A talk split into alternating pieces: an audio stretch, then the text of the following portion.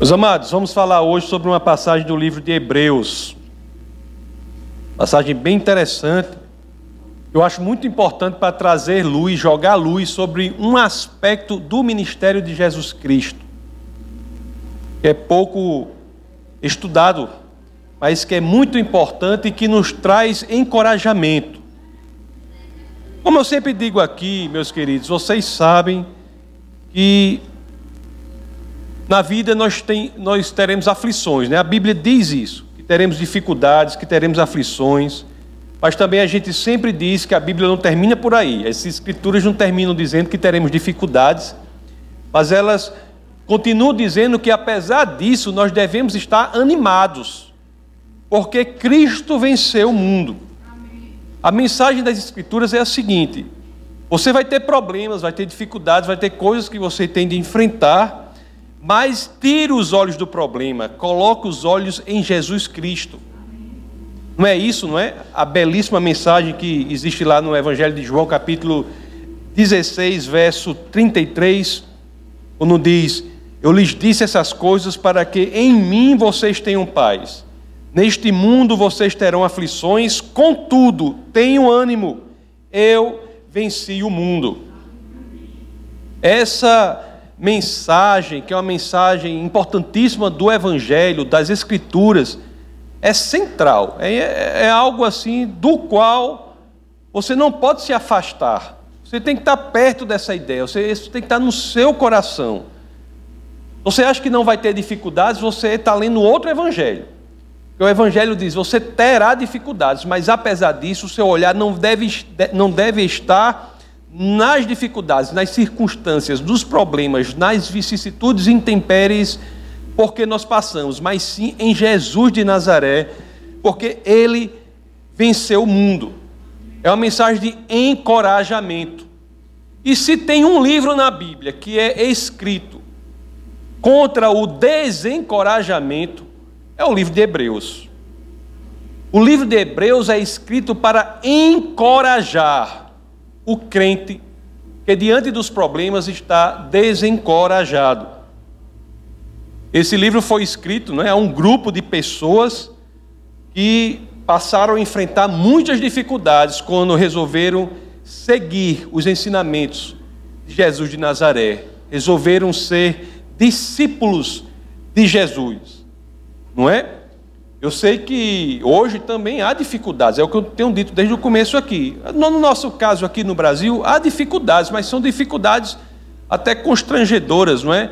Por sermos cristãos, se comparados com as dificuldades que aquele povo passava e com as dificuldades que muitos cristãos passam ainda hoje em dia. É verdade que alguns, tem até o chamado crente 007, né? Já viu falar esse negócio? Crente 007 é aquele que parece um espião, ninguém sabe que ele é crente, né? Porque ele tem medo, ele é tão, tem tanto medo, ele não quer nem dizer que, que, é, que é crente, é um espião, não diz, pois não sabe, né? Distância, assim, dificuldades menores, né? Ora, às vezes o pessoal reclama horário do culto, o, são coisas tão assim, o, o, o calor, né? O, coisas pequenas assim, a gente reclama, local da igreja, então, as coisas que a gente reclama assim são contendas menores. Mas os destinatários da carta de Hebreus, aí não. A gente, a, o que eles enfrentavam ali, coisas que muitos cristãos enfrentam ainda hoje em dia, né? Prisões, confiscos de, de suas propriedades, suas residências eram invadidas, enfim, e eles estavam assim desencorajados. Então, o autor de Hebreus, escreveu esta carta para encorajar essas pessoas e serve para nós, é uma carta também para nós, para que nós nos encorajemos diante dos problemas que enfrentamos. Olhe, a mensagem central aqui é a mesma de João 16, 33 que nós lemos. Nos problemas, foco em Jesus. Olha lá o que é dito em Hebreus capítulo 12, no final do verso primeiro até o começo do segundo verso, da metade final do primeiro verso até a metade inicial do segundo verso do capítulo 12 de Hebreus. As Escrituras dizem assim: Corramos com perseverança a corrida que nos é proposta, tendo os olhos fitos em Jesus, autor e consumador da nossa fé. Mas o mais legal aqui, o mais interessante aqui, é que o livro de Hebreus, ele dá uma explicação mais profunda do porquê nós devemos ter os olhos fixados em Jesus de Nazaré. O primeiro motivo, muita gente conhece. Por que, que Jesus é alguém sobre quem os nossos olhos devem estar fixos, focados nele? Primeiro motivo é muito conhecido. É pelo que ele fez por nós na cruz. Não é isso. Isso muitos cristãos sabem. Mas o que alguns por algum motivo não tem a clareza é que depois deste trabalho de Jesus de Nazaré, dessa parte do seu ministério, de morrer por nós na cruz, ele não se aposentou, não. Hoje, neste momento, ele exerce um trabalho em nosso favor. O Jesus que eu conheço, o Jesus da Bíblia, ele nunca se aposenta ele está envolvido em um trabalho importantíssimo. E nós vamos entender um pouco desses dois trabalhos: o trabalho que ele fez e o trabalho que ele ainda faz. Olhe, para entender isso, vamos imaginar a situação.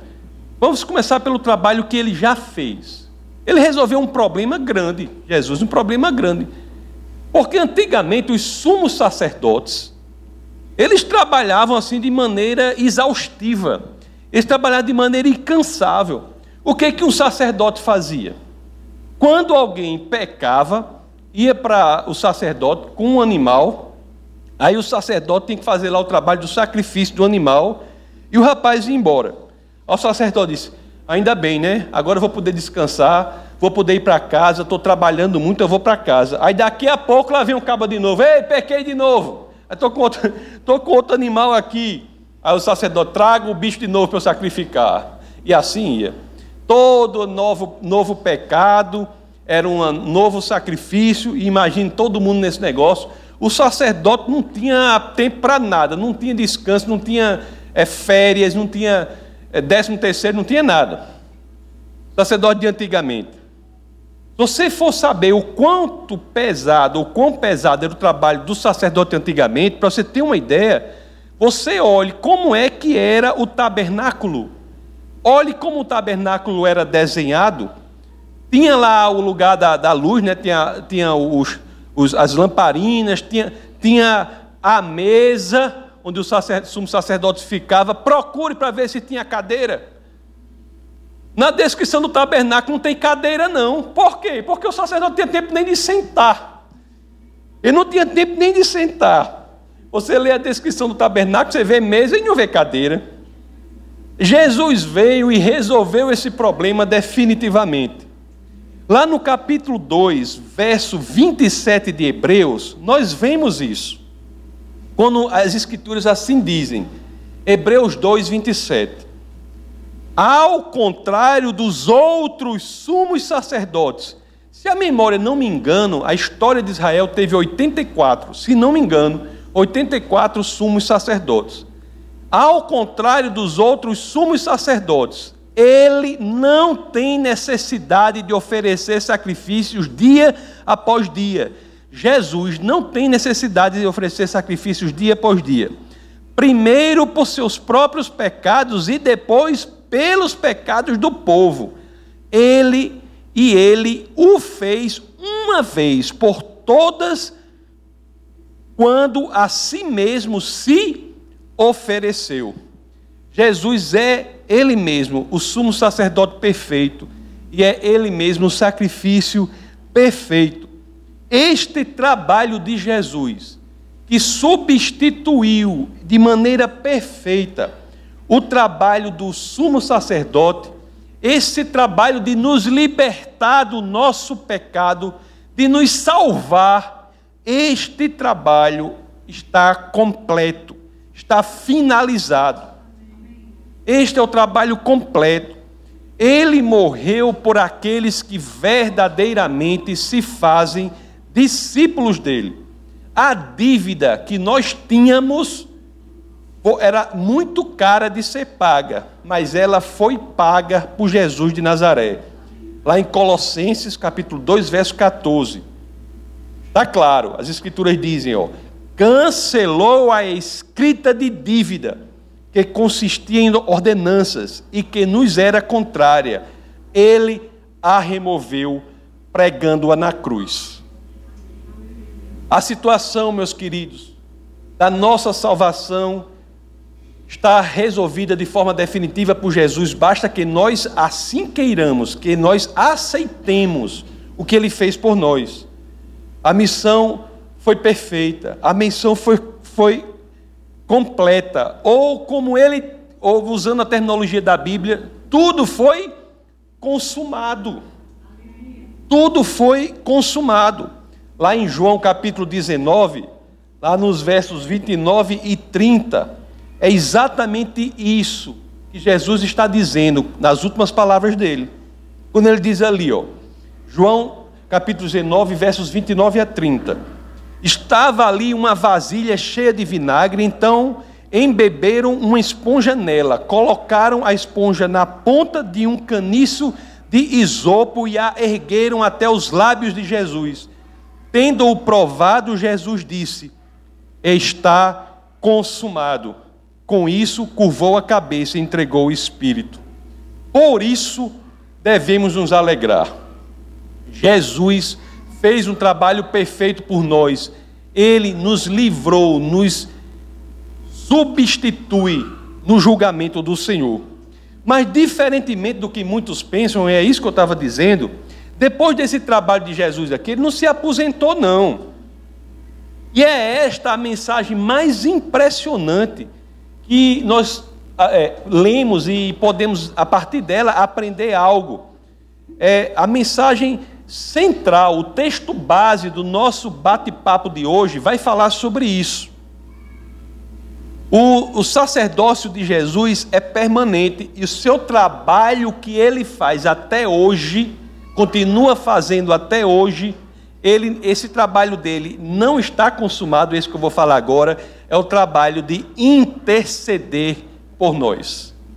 Então, se nós vamos colocar os nossos olhos sobre Jesus, focar em Jesus, não é só porque ele morreu por nós, não é só porque ele pagou os pecados por nós, não é só pelo trabalho consumado dele, mas também isso nos encorajará a saber que há um trabalho hoje que Jesus desempenha a todo momento, ele está vivo intercedendo por nós.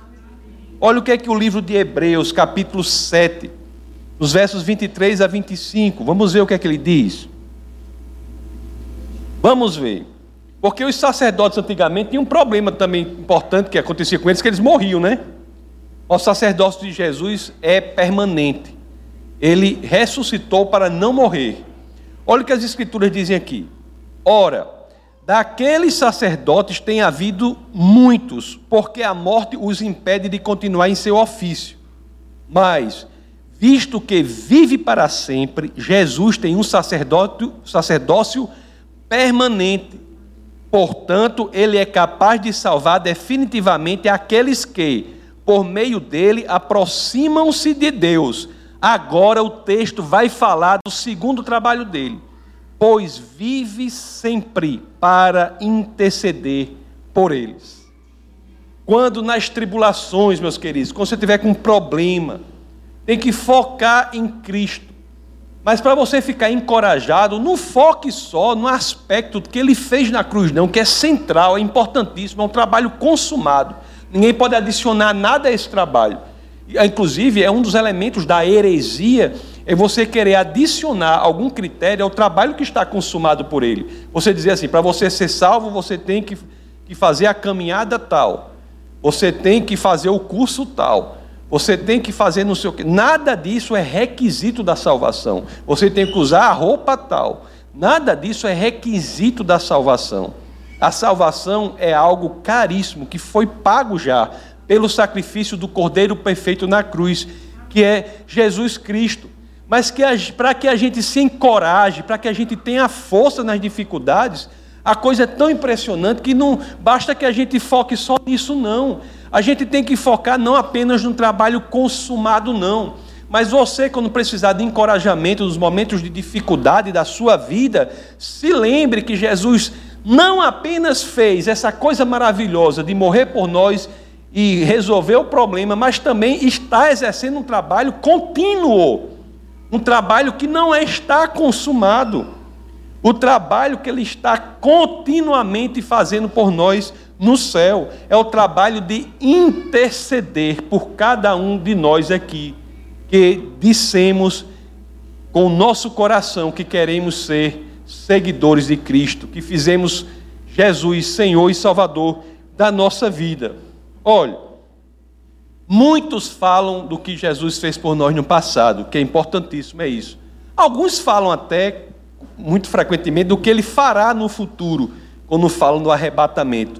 Mas não podemos nos esquecer quando for o momento de nos encorajarmos, do que Ele está hoje, a cada momento, fazendo por nós no presente. Cristo morreu para nos salvar, mas Ele vive hoje para também nos manter vivos e encorajados na fé. Se tivermos a certeza disso, meus amados, aí é que nós teremos o combustível necessário para que a gente não perca a nossa fé, para que não haja perda da fé diante das dificuldades. O que a Bíblia quer dizer mais claramente quando diz que Jesus intercede por nós? O que é isso? O que é isso? Vamos falar só um pouco sobre isso. Porque nós vimos que tem esse trabalho hoje, que ele está intercedendo por nós o tempo todo. Bom, o primeiro aspecto de dizer que Jesus intercede por nós, ele intercede por nós. Quer dizer o quê? Que ele é o nosso representante perante o Pai. E segundo, o ato de interceder é que ele está orando por nós, usando a sua posição de autoridade para levar os nossos pedidos ao Pai. É graças a ele que isso é possível. Ele dá comandos aos anjos de acordo com Sua palavra, para que as nossas orações sejam atendidas. Existe algo mais encorajador do que isso?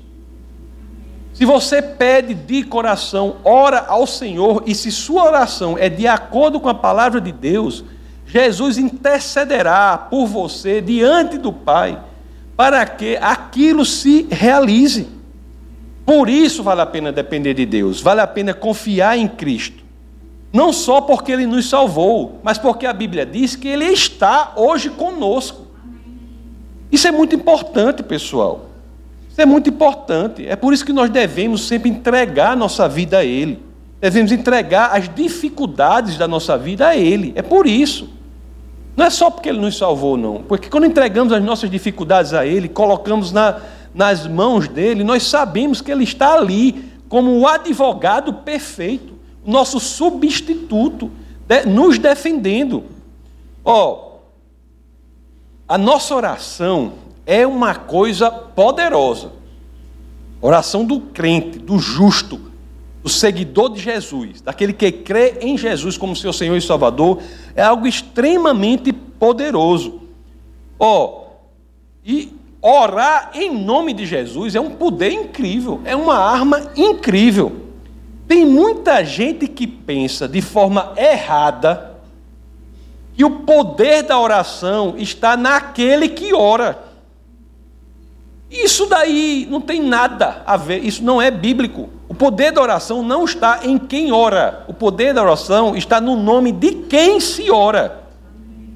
Independente de como você ora, se você ora em nome de Jesus, é um poder incrível. Existe uma mensagem na Bíblia, porque negócio de, negócio de oração é muito importante. Existe uma mensagem, uma passagem na Bíblia que eu fiquei pensando, meu amigo, eu sei que é uma coisa incrível orar, mas o que, que acontece quando a pessoa ora? Assim, o que, que acontece quando a pessoa ora? Eu queria ver o que acontece quando a pessoa ora. Eu não vejo nada, eu não tenho visão de nada. Olha, isso é um. Pensa numa pessoa que não tem visão de nada. Eu queria ver né, as coisas assim. Pastora vê algumas coisas, eu não vejo nada.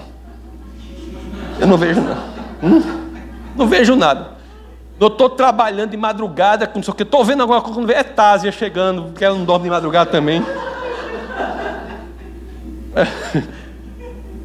Eu queria ver o que é que acontece quando a oração ocorre. Imagine o que acontece, é tão poderoso o que acontece. E na Bíblia tem dizendo.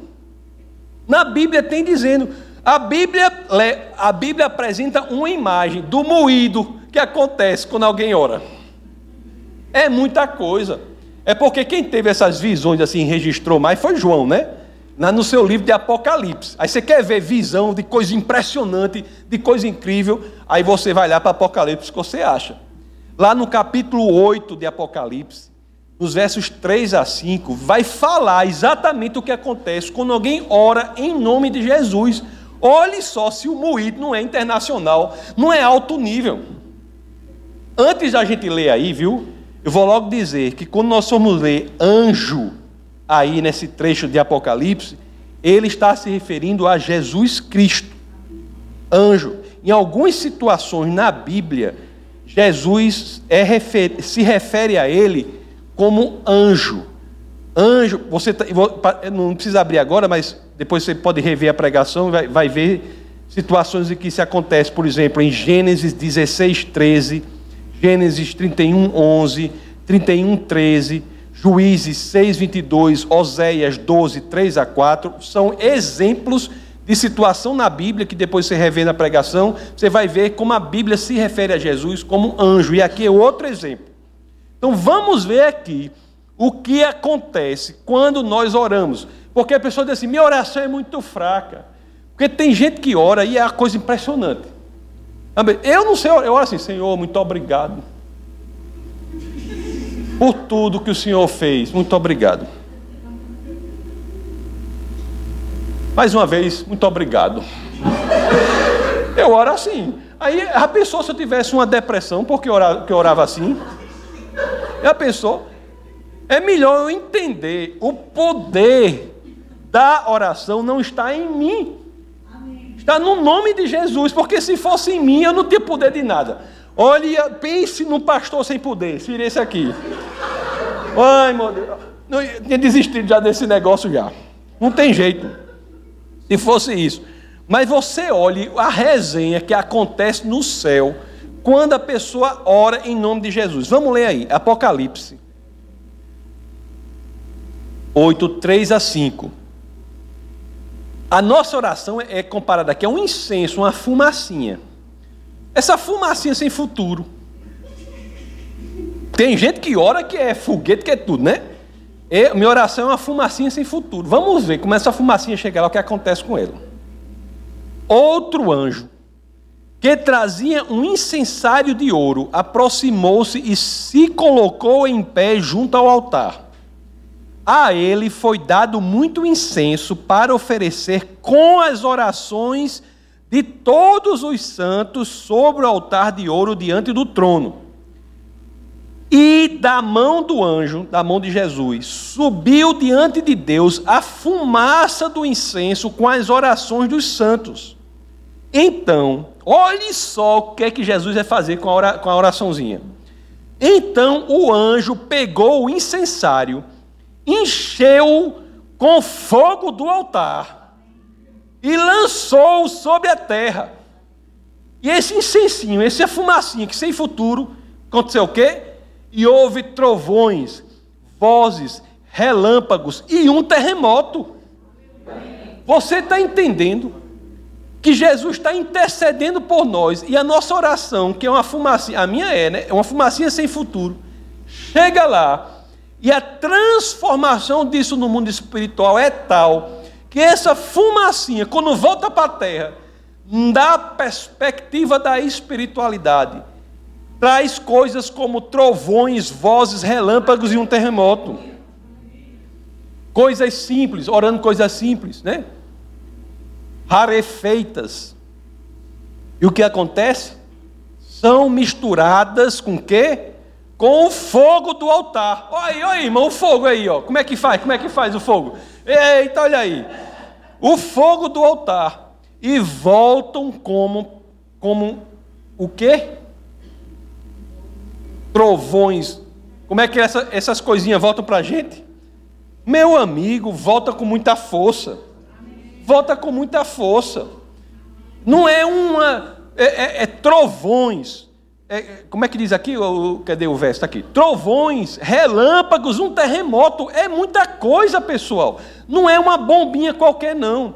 É porque vocês são, são bem novinhos. Mas na, o pessoal da minha geração, da minha época de antigamente, tinha uma bombinha não é aquela bombinha que não faz muito barulho, não. É, é, é, um, é um bujão. Um bujão dentro de uma lata de leite ninho. Essa bombinha, que é o pessoal da minha época chamava flatulência da terceira idade. É, quem, quem, é, quem é da minha geração conhece. Era uma bombinha triangular, assim, né? conhece, irmão? Bombinha triangular, chamava flatulência da terceira idade. Não fazia barulho. Não fazia barulho aquilo, não, não fazia barulho, não. É um bujão dentro de uma lata de leite ninho. É coisa demais. Então, meus amados,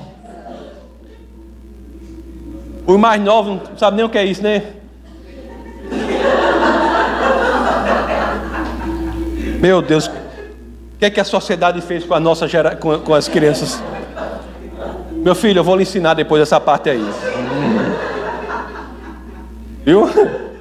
Eu vou lhe ensinar. Vou lhe ensinar isso aí. Nós nunca devemos, olhe, aí vem uma, um ensinamento muito importante para todos nós. Eu aprendi isso há muito tempo. Se eu não tivesse aprendido isso, era um problema. Você nunca deve deixar de orar porque acha que não sabe orar. Não existe isso não. Você nunca deve deixar de orar porque acha que a sua oração não é articulada. Não existe. Os gagos estavam perdidos. Os gagos estavam perdidos, né? Jesus nunca deve deixar de orar porque acha que a sua oração não é articulada, porque você não sabe orar, porque você acha isso, porque você acha aquilo. O poder da oração não está em quem fala, está em quem ouve. Toda oração, se é sincera, de coração, é igualmente poderosa, porque o poder não está em quem fala, está em quem ouve. Se é sincera do coração, se é de acordo com a palavra de Deus, e se é feita em nome de Jesus Cristo, aquilo vai acontecer. Vai acontecer. Agora tem que ser de acordo com a palavra de Deus. Entendeu? Tem que ser de acordo com a palavra de Deus. Olhe só que coisa incrível. Eu fiquei pensando assim, né? Meu Deus, o amor de Deus, esse, esse louvor que, que o grupo cantou. Na minha época falava conjunto. Conjunto. Se, se louvor que o conjunto acabou de fazer aqui. É um louvor tão bonito, né? E exatamente isso que eu estou dizendo. O amor de Deus é tão grande, né? Que Jesus se limita, vem, morre por nós, está a interceder por a gente. Ele nos ama incondicionalmente, ele não se esquece da gente. Ele não se... tem uma, eu fiquei pensando como podemos entender mais isso, esse amor. Eu me lembrei de um livro em que há um, uma, uma, uma passagem muito bonita. Era um casal, marido e esposa. Vou, aí o marido ficou com Alzheimer, aquela, aquela doença que a pessoa se esquece das coisas, né? Alzheimer. Aí ele teve um esquecimento muito grande, uma coisa trivial, e depois retomou. Aí ele escreveu uma carta para a esposa, e a esposa respondeu essa carta.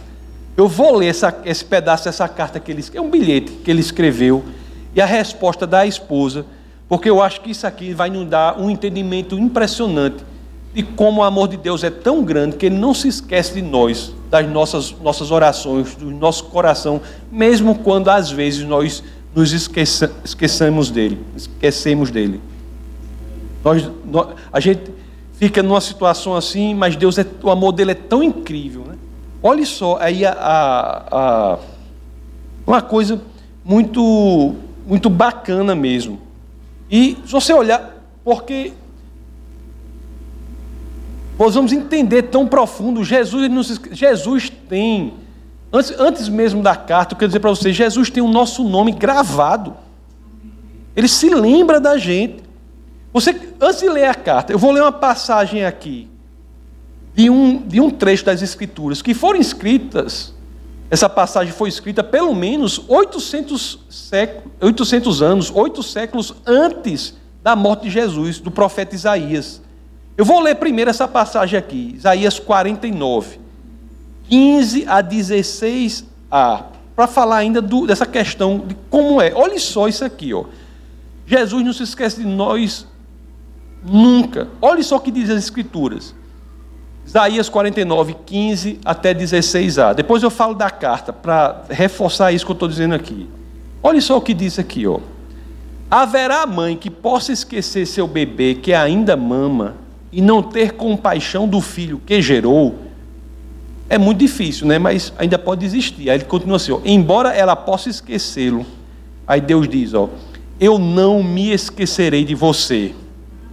E veja o que o profeta Isaías escreve aqui, 800 anos, anos antes de Cristo. E não me esquecerei de você. Veja, eu gravei você nas palmas da minha mão. Nós estamos gravados, aqueles que seguem Jesus, que decidem com a sua liberdade, sua, sua liberdade de escolha, decidem seguir Cristo, tem gravados na mão dele o nome a pessoa, ele não se esquece da gente. Engraçado, né? Gravados no lugar que foi usado para pregar Cristo na cruz. É ali, naquele mesmo lugar, que 800 anos antes disso acontecer, o profeta Isaías diz que é onde o Deus vivo tem gravado cada um da gente. Não é impressionante? Meu, meus amados, nós temos que ter isso. Cristo é a nossa rocha. Isto é a nossa segurança, é o nosso porto seguro.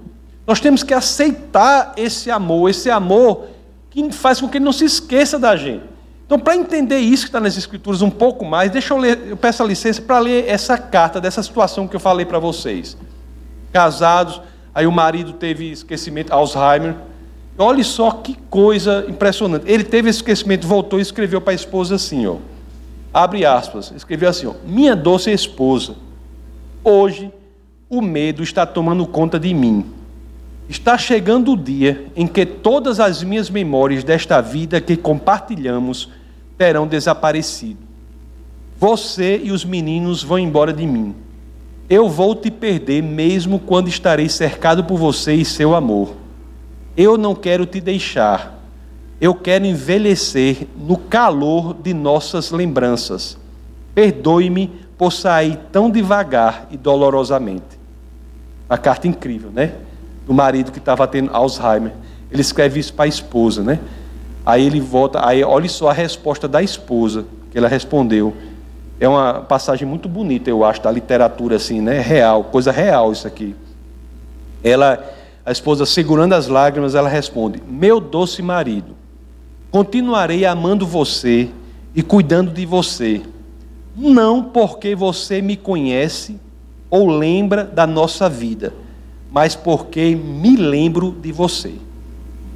Vou lembrar o homem que me propôs em casamento e me disse que me amava, o olhar em seu rosto quando seus filhos nasceram, o pai que ele era, o jeito que ele amava a nossa família. Vou me lembrar de seu amor por andar de cavalo, caminhar e ler suas lágrimas em filmes sentimentais, as observações espirituosas inesperadas, e como ele segurou minha mão enquanto orava. Eu agradeço pelo prazer, a obrigação, o compromisso e a oportunidade de cuidar de você, porque eu sempre me lembrarei de você. Não é lindo isso? Ele, Jesus, também, sabe? Ele não nos ama porque nós nos lembramos dele, não. Ele nos ama porque ele não se esquece de nós. Assim é Jesus, em quem os nossos olhos devem estar fixos o tempo todo. Irmãos, glória a Deus por isso. Vamos orar. Essa foi uma produção do Ministério Internacional Defesa da Fé, um ministério comprometido em amar as pessoas, abraçar a verdade e glorificar a Deus. Para saber mais sobre o que fazemos, acesse defesadafé.org.